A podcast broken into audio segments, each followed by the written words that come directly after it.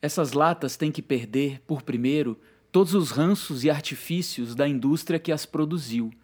Segundamente, elas têm que adoecer na terra, adoecer de ferrugem e casca. Finalmente, só depois de 34 anos, elas merecerão de ser chão. Esse desmanche em natureza é doloroso e necessário se elas quiserem fazer parte da sociedade dos vermes. Depois desse desmanche em natureza, as latas podem até namorar com as borboletas. Isso é muito comum. Diferente de nós, as latas com o tempo rejuvenescem se jogadas na terra. Chegam quase até de serem pousadas de caracóis. Elas sabem, as latas, que precisam chegar ao estágio de uma parede suja. Só assim serão procuradas pelos caracóis. Sabem muito bem essas latas que precisam da intimidade com o lado obsceno das moscas. Ainda que elas precisam de pensar em ter raízes para que possam obter estames e pistilos, a fim de que um dia elas possam se oferecer às abelhas. Elas precisam de ser um ensaio de árvore a fim de comungar a natureza. O destino das latas também pode ser pedra. Elas hão de ser cobertas de limo e musgo. As latas precisam ganhar o prêmio de dar flores. Elas têm que participar dos passarinhos. Eu sempre desejei que as minhas latas tivessem aptidão para passarinhos, como os rios têm, como as árvores têm. Elas ficam muito orgulhosas quando passam do estágio de chutadas nas ruas para o estágio de poesia. Acho esse orgulho das latas muito justificável e até louvável.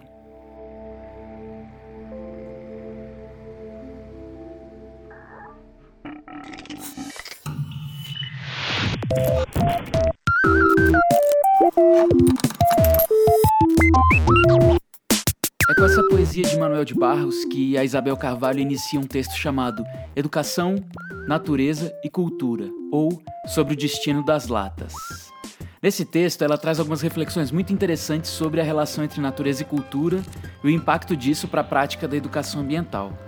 Ela nos diz que o poema de Manuel de Barros, abre aspas, nos transpõe para o coração da relação natureza e cultura. Hoje a gente vai explorar um pouquinho esse assunto. Eu sou Eduardo de Deus e está começando mais um programa Ambiente e Educação.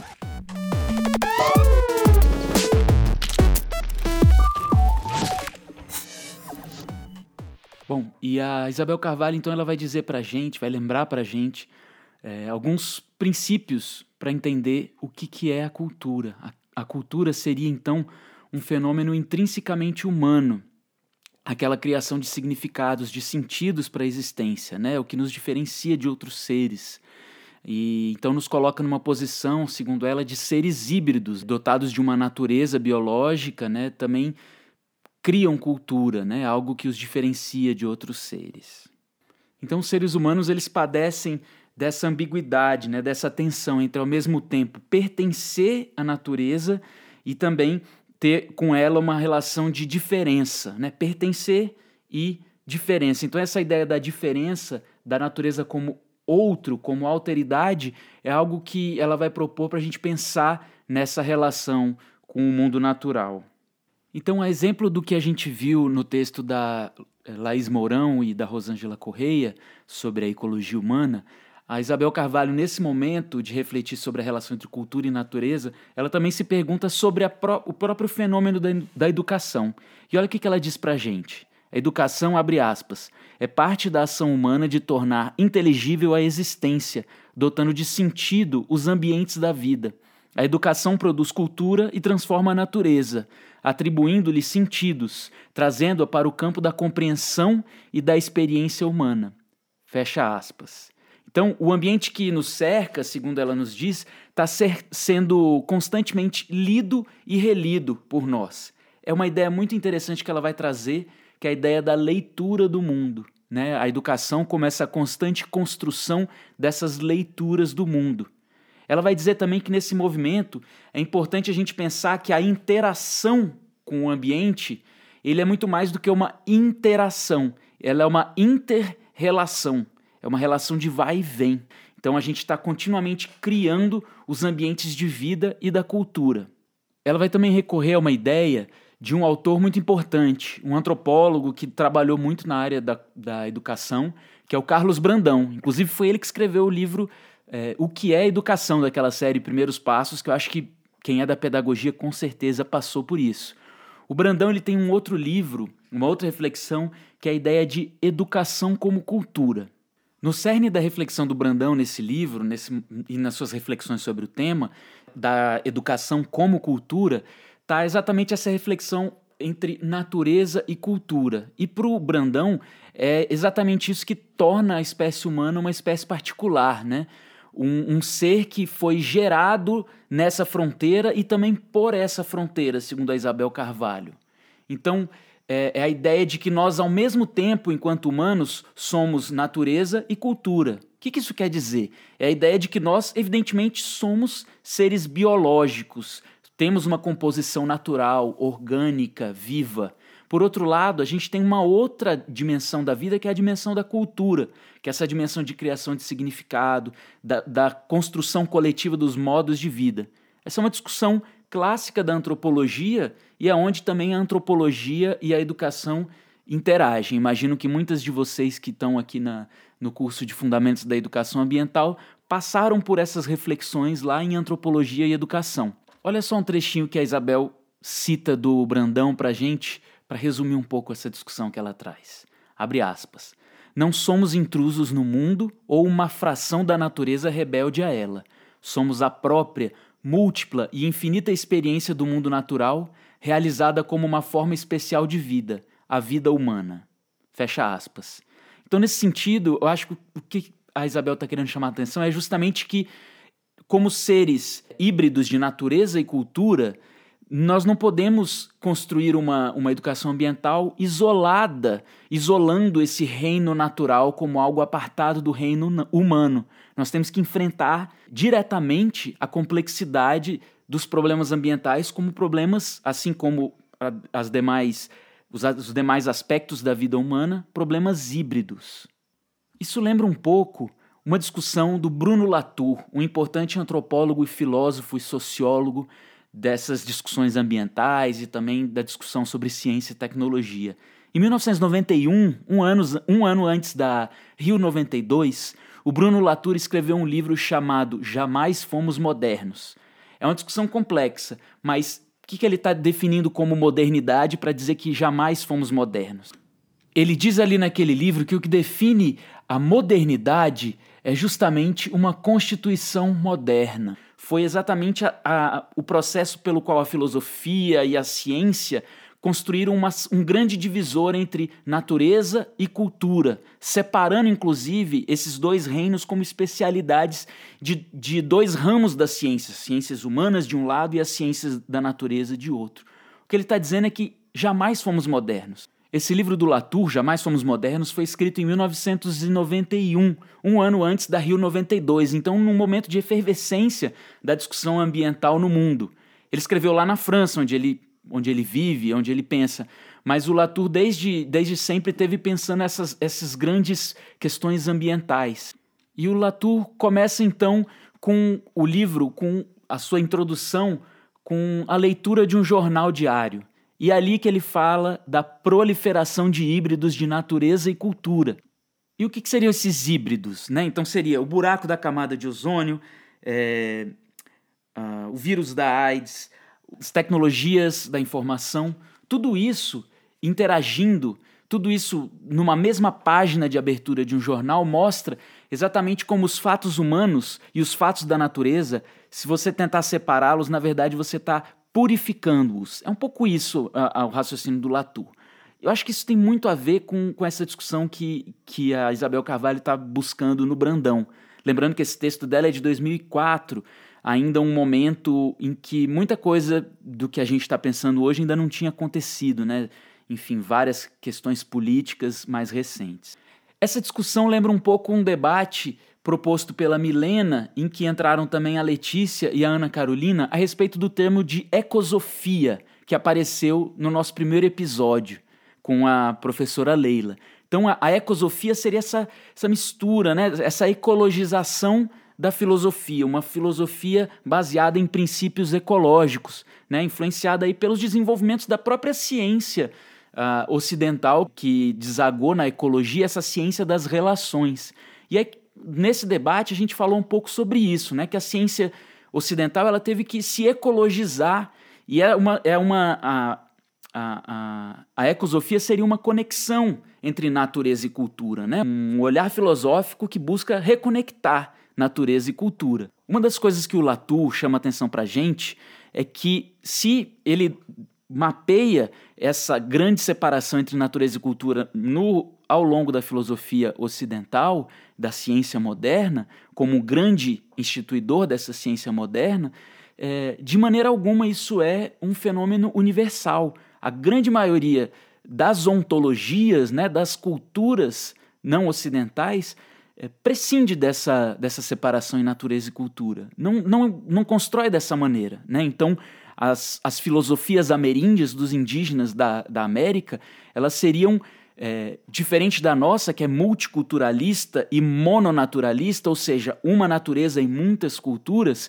segundo Eduardo Viveiros de Castro, um outro antropólogo, as filosofias ameríndias elas seriam multinaturalistas. É a ideia de que existiam, existem várias naturezas e, e essa natureza não está separada da dimensão humana, né? A dimensão humana está imbricada. O raciocínio do Viveiros de Castro é bem mais complexo que isso, né? A ideia do perspectivismo ameríndio, mas a gente não vai detalhar aqui. Estamos saindo pela tangente e vamos já voltar para o argumento da Isabel de Carvalho.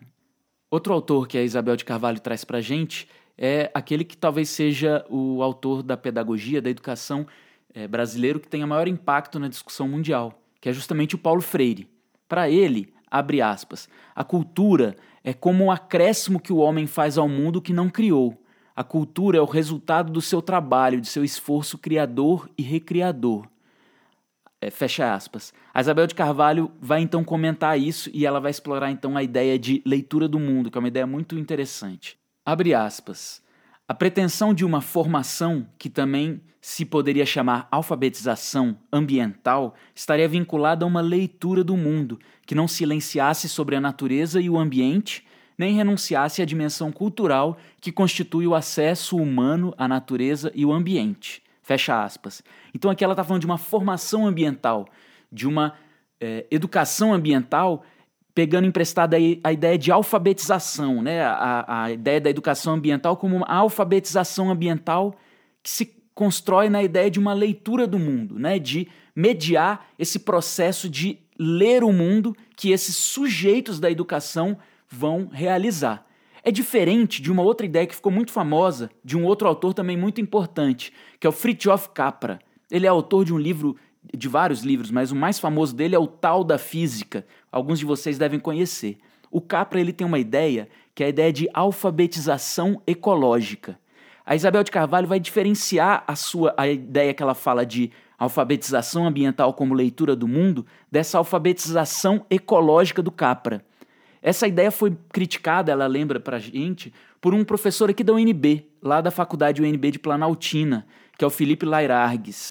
Outro parênteses. A FUP é um, um, dos espaços da UNB onde há uma reflexão muito interessante sobre a educação ambiental. Além do Felipe, há também lá o Irineu Tamayo, que é um outro autor, um outro professor com o qual a gente vai dialogar na, na próxima sessão para pensar as políticas ambientais. Enfim, a UNB tem vários espaços interessantes para pensar a educação ambiental. Fecha esse parênteses, a gente volta então para aquela, aquela discussão sobre a alfabetização ecológica. A crítica do, do Lairargues ao Capra diz respeito justamente a um argumento central para Isabel Carvalho, que é a ideia de que a educação ambiental ela, ela precisa se afastar daquela lente naturalista do modelo biológico e, e se aproximar de um modelo socioambiental, que vai justamente pensar essa conexão entre natureza e cultura existente nos fenômenos ambientais, nos conflitos socioambientais. Né? Então, a Isabel de Carvalho vai dizer sobre isso, né? É, ela está preocupada, abre aspas, com a redução do mundo da cultura ao modelo biológico da ecologia como modelo de interpretação para o mundo humano, fecha aspas. É isso que a alfabetização ecológica do Capra estava realizando. Então, aqui a Isabel de Carvalho está afirmando justamente aquele modelo socioambiental de uma educação ambiental. Exatamente uma alfabetização, uma formação ambiental como um processo de construção junto aos sujeitos educandos de uma leitura do mundo atenta às relações com o ambiente, atenta às relações entre natureza e cultura. Então, com o mesmo termo do CAPRA, alfabetização ecológica, mas muito mais próxima da alfabetização ambiental da Isabel de Carvalho, teve uma outra iniciativa bem interessante aqui na UNB, da professora Rosângela Correia, um projeto chamado Alfabetização Ecológica AB Cerrado, que é um, toda uma metodologia de alfabetização e de educação é, em vários níveis, calcada na relação com o cerrado, com os animais, com as plantas, com os processos desse sistema bio, biogeográfico. Essa iniciativa da professora Rosângela é, desagou num outro processo muito interessante, que é o Museu do Cerrado, que é um museu virtual. Eu vou deixar o link para vocês na descrição do, do episódio, para que vocês se apropriem dessa, desse, desse outro manancial de informações. Aliás, no dia 11 de setembro agora, nós comemoramos o Dia do Cerrado, né? E, e, o Museu do Cerrado é um dos espaços muito interessantes para a gente buscar ferramentas de educação ambiental com o foco nesse sistema biogeográfico. Mas voltando à linha de raciocínio da Isabel de Carvalho, essa educação ambiental, essa alfabetização ambiental como leitura do mundo, uh, isso é um ponto que a própria professora Leila tinha ressaltado para a gente, ela está fortemente enraizada numa concepção freiriana de educação. E a ideia do educador não como um transmissor de um conhecimento abstrato, mas o educador como um intérprete. Nessa linha, educar é mediar, é traduzir mundos. Olha o que a Isabel fala de novo para gente. Educar, então, abre aspas, é uma tarefa reflexiva que implica provocar outras leituras da vida, provocar novas compreensões e versões possíveis sobre o mundo e sobre a nossa ação no mundo. Fecha aspas. Então, interpretação, aqui nesse sentido, não é decodificar um sentido único, supostamente autêntico de uma verdade lá fora. Esse processo de interpretar do educador se aproxima muito mais da experiência do artista. Abre aspas, uma interação criativa que leva às marcas de seu intérprete e de sua visão de mundo. A Isabel continua: a aprendizagem é sempre um ato criador, mediante o qual se produzem novos sentidos culturais e a autocompreensão do sujeito. Fecha aspas. Aqui a gente pode fazer um outro paralelo com um tema abordado pelo Paulo Freire numa outra obra, que é a obra é, Extensão ou Comunicação. Quem aqui conhece essa obra sabe que extensão para o Paulo Freire aqui não é a extensão universitária. Ele estava refletindo sobre a extensão rural, que é aquela, aquele processo pelo qual os agrônomos, os técnicos agrícolas, eles se dirigem então aos agricultores, seja pequenos, médios, quaisquer que sejam, com a intenção de levar o conhecimento técnico da agronomia, da ciência, para aplicar. Essa crítica que o, que o Paulo Freire faz nesse livro é justamente a isso. Ele provoca esses profissionais a repensar esse ato da extensão não como uma transmissão, um levar um saber pronto, empacotado, para ser aplicado por esses agricultores, mas como um ato de comunicação, no qual esses conhecimentos, essas técnicas, essas novas ferramentas, esses novos processos vão ser é, digeridos, vão ser apropriados por sujeitos. É um, num processo dialógico. Né? Não, não é um processo pronto que vai chegar para esses agricultores. Então, nesse sentido, é, esse processo que é educacional também da extensão rural, o Paulo Freire é, provoca a gente pensar como um ato de comunicação, justamente para entender o que de fato na prática vai acontecer, esses sujeitos como sujeitos ativos desse processo de recepção, uma recepção como uma contínua experimentação desses pacotes tecnológicos, tecnológicos que estão chegando a eles. Então a gente podia fazer um paralelo aqui também entre essa reflexão da extensão rural com a, com a reflexão da educação ambiental. Muitas vezes a educação ambiental ela, ela é pensada como um ato de conscientização, de levar um modo certo de se relacionar com o ambiente. Então, nessa perspectiva de uma educação ambiental como leitura do mundo, como uma perspectiva crítica que a Isabel de Carvalho está fazendo, está propondo, é justamente caminhar junto com o Paulo Freire nesse modelo educacional como um modelo dialógico, tratar esse sujeito educando é, da educação ambiental como um sujeito que vai se apropriar desse processo, como que vai criar, em conjunto com o educador, o, o conhecimento a partir da sua prática. Em suma, então, a educação ambiental nesse sentido, ela vai ser tratada como criação e recriação, como uma autoformação e transformação do ser humano sobre o seu contexto. Esse então seria um fundamento do que a Isabel Carvalho e vários outros autores estão defendendo como uma educação ambiental crítica. Essa educação ambiental então vai conectar os rastros da natureza no humano e as pegadas humanas na natureza. Uma educação ambiental crítica, socioambiental, como a gente já viu para Isabel Carvalho, e interpretativa. Né? Essa interpretação do mundo vai caminhar no seguinte sentido: a educação ambiental ela vai, abre aspas, fomentar sensibilidades afetivas e capacidades cognitivas para uma leitura do mundo de um ponto de vista ambiental. A Isabel continua depois. Também uma mediação para múltiplas compreensões da experiência do indivíduo e dos coletivos sociais em suas relações com o ambiente. Fecha aspas.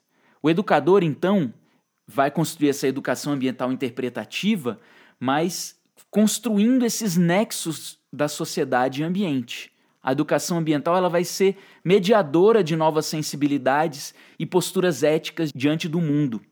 Essa questão ética é muito importante. Muitas das perguntas que surgiram já na nossa discussão aqui da disciplina falaram justamente sobre isso. Como construir essa, essa sensibilidade? Então, é, é, um, é um desafio ético, é um desafio de construção de valores. E é uma das abordagens que, que a ecologia humana tenta fazer justamente indo partindo dessa ecologia interior dos sujeitos, tentando adentrar nos seus valores, trazer esses valores para que o sujeito repense esses valores, conectando isso com as suas relações com as outras pessoas, num segundo nível, a segunda ecologia, e partindo para um terceiro nível, que são as relações com todos os seres, né? chegando a uma ecologia planetária, passando por várias escalas. Né? Então essas três ecologias elas vão sendo construídas por meio dessa inserção desses sujeitos, mediando a inserção e a reflexão que esses sujeitos podem fazer dessas múltiplas conexões. A essa altura, a gente já é, passou por isso, mas nunca é demais insistir que o ambiente ele não é aquela natureza separada do humano. O ambiente é justamente as múltiplas conexões, os múltiplos contextos em que cada sujeito nesse, nessas distintas conexões se insere. Por isso, voltando para o argumento lá do episódio passado, que é preciso abandonar aquele conceito realista ou naturalista de meio ambiente, para justamente caminhar nessa construção dessa leitura do mundo e dessa educação ambiental, socioambiental, crítica e interpretativa. Eu pedi então que vocês, é, estudantes de Fundamentos da Educação Ambiental, refletissem sobre os principais conflitos e questões socioambientais nos seus territórios aqui no DF e em torno, inspirados tanto no episódio passado quanto nas múltiplas conexões que aparecem lá naquele filme Ilha das Flores. Eu agradeço pelo empenho que todo mundo teve nesse trabalho e, e pelo resultado que a gente teve em tão pouco tempo. Olha só os temas fortes que vocês levantaram nos distintos territórios aqui do DF. Bom, o primeiro e principal parece ter sido as questões que giram em torno da ocupação desordenada do território, seja por meio das invasões de terras públicas, da grilagem. Tudo isso, como vocês ressaltaram, leva ao desmatamento do cerrado e a uma série de outros problemas, como erosão, enchentes. E isso foi, foi tão importante que foi apontado por quatro dos oito grupos. Outro ponto muito forte foi o lixo, em suas diferentes faces, seja na sua destinação incorreta nas cidades, como um dos grupos levantou, e, e os impactos disso para a saúde pública, por exemplo, ou é, os impactos do lixo naqueles territórios do DF que receberam ou recebem o lixo de todo o DF. Então, dois grupos ressaltaram, três grupos ressaltaram questões relacionadas ao lixo. E um outro ponto que apareceu também foi a relação entre ambiente e saúde pública, seja na epidemia de dengue, que um grupo destacou, ou mesmo nas consequências da destinação incorreta do lixo, né? a relação também entre lixo e saúde pública. Saltam aos olhos nos levantamentos né, que os grupos fizeram as múltiplas conexões entre as questões sociais e ambientais distintas, a exemplo do, do tema da semana passada e do tema dessa semana. Né? O lixo sem a destinação correta que propicia os incêndios e as doenças. A ocupação desordenada que propicia uma série de impactos distintos, como enchentes, erosões e uma série de outros. Interessante como tanto o grupo que falou da área mais central de Brasília quanto os de outras regiões administrativas enfatizaram a dinâmica excludente da ocupação territorial do DF, o que mostra de que maneira a percepção dos processos ambientais está conectada com os processos sociais e culturais mais amplos. Vocês lembram que a professora Leila nos relatou lá no primeiro episódio a sua experiência em dois projetos de educação ambiental que ela coordenou ao longo do tempo? Um era o Mulheres das Águas, lá em São João da Aliança, e o outro o projeto de revitalização do Ribeirão Santa Maria, no Novo Gama, vizinho, município goiano vizinho do, da região administrativa do Gama.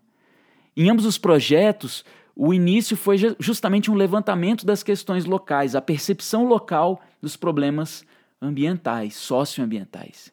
E em especial nesse segundo, lá no Novo Gama, o diagnóstico lembra muito os pontos levantados por vocês: a ocupação desordenada da região, os impactos disso, dessa ocupação humana no Ribeirão e por ali uma série de outros é, problemas e questões ambientais vão sendo desdobradas e sendo trazidas para os processos educacionais. Então fica uma questão para a gente pensar: o que, que é, tudo isso que vocês trouxeram nos diz sobre o papel da educação ambiental nesses contextos? Uma educação ambiental naturalista, ela pode dar conta da complexidade desses fenômenos?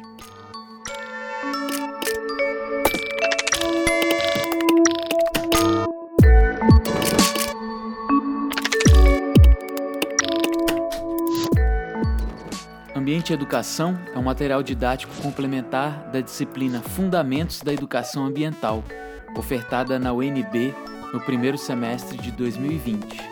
É produzido e editado por mim, Eduardo de Deus. Até o próximo episódio.